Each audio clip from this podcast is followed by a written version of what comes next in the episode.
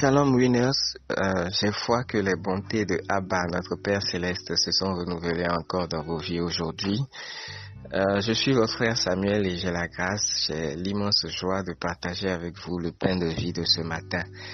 Euh, mais juste avant, je rappelle notre notre vision. Nous sommes le Winners Meeting, une plateforme de transformation pour la jeunesse et par la jeunesse. Et cette cette vision est déclinée en plusieurs points de mission, dont le point numéro 4 euh, stipule que euh, nous sommes la jeunesse qui marque la différence dans toutes les sphères de la société, selon Ésaïe chapitre 2 verset 2. Amen. Et justement par rapport à ce point, euh, et à la suite de mes prédécesseurs pardon, sur le thème de l'évangélisation, je voudrais partager avec vous ce matin euh, une parole sur deux jeunes gens qui, euh, par leurs actes, ont fait entrer une ennemie du peuple de Dieu et de surcroît une prostituée dans la liste des héros de la foi et, même dans la généalogie de Jésus en tant que grand-mère du roi David. Euh, vous avez certainement deviné, hein, il s'agit des deux jeunes hommes qui ont été envoyés par Josué. Ah, Josué, l'un des leaders les plus charismatiques de la Bible. Euh, cet homme de Dieu me fascine.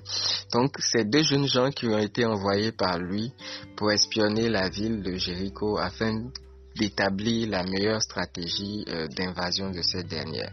Mais je voudrais vous faire remarquer quelque chose d'intéressant à leur sujet. Dans Josué chapitre 2 verset 1. La Bible dit Josué, fils de Nun, fit partie secrètement de Sittim deux espions en leur disant Allez examiner le pays et en particulier Jéricho. Ils partirent et ils arrivèrent dans la maison d'une prostituée qui se nommait Rahab et ils y couchèrent. Amen. À la lecture de ce verset, je me suis posé une question. Euh, les deux jeunes hommes-là, la Bible ne mentionne nulle part qu'ils étaient impuissants. Donc, ils auraient pu très bien profiter des charmes de la prostituée à l'occasion de leur séjour chez elle. Je ne sais pas si vous voyez un peu ce que je dis. Donc, je suis allé chercher la signification du mot hébreu qui est utilisé ici pour le verbe coucher, dans la partie où il est écrit ils y couchaient.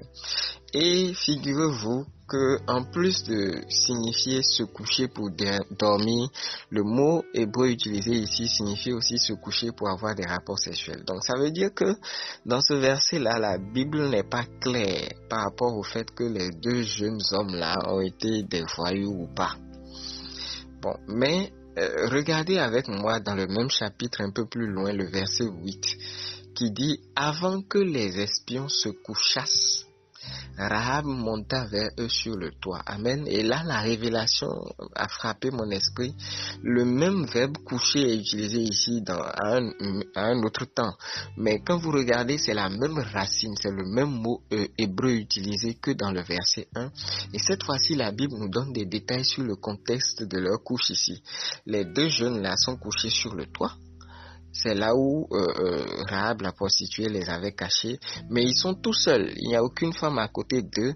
Et euh, ils, ils, font exactement la même action qu'ils faisaient dans le verset 1, c'est-à-dire se coucher. Donc ça veut dire que se coucher dans le verset 1 signifiait également dormir simplement. Amen.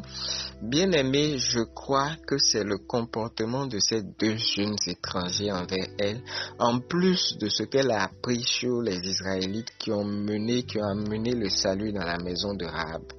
Vous savez, euh, Rahab était quelqu'un de très connu. Regardez quand le roi a appris que des, étrangers, des, espions étaient là, il a dit directement à Rahab. Donc ça veut dire que le roi même connaissait Rahab.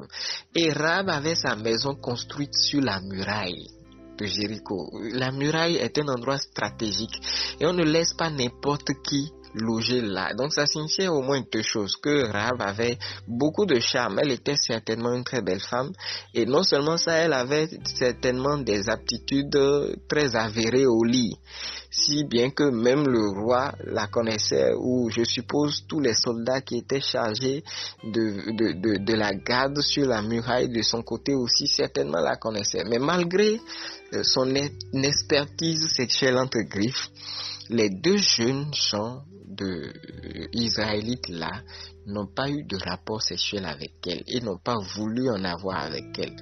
Euh, chers winners, voici mon point. évangéliser, c'est aussi poser des actes qui témoignent de Christ en nous. Amen.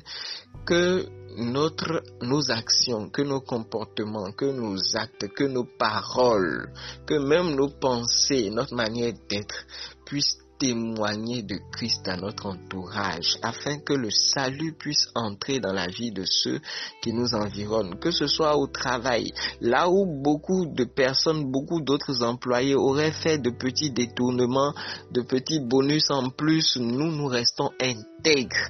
Là où les gens savent que à ce niveau-là, personne ne peut résister devant une femme belle, séduisante qui lui fait des avances, nous, nous restons intègres.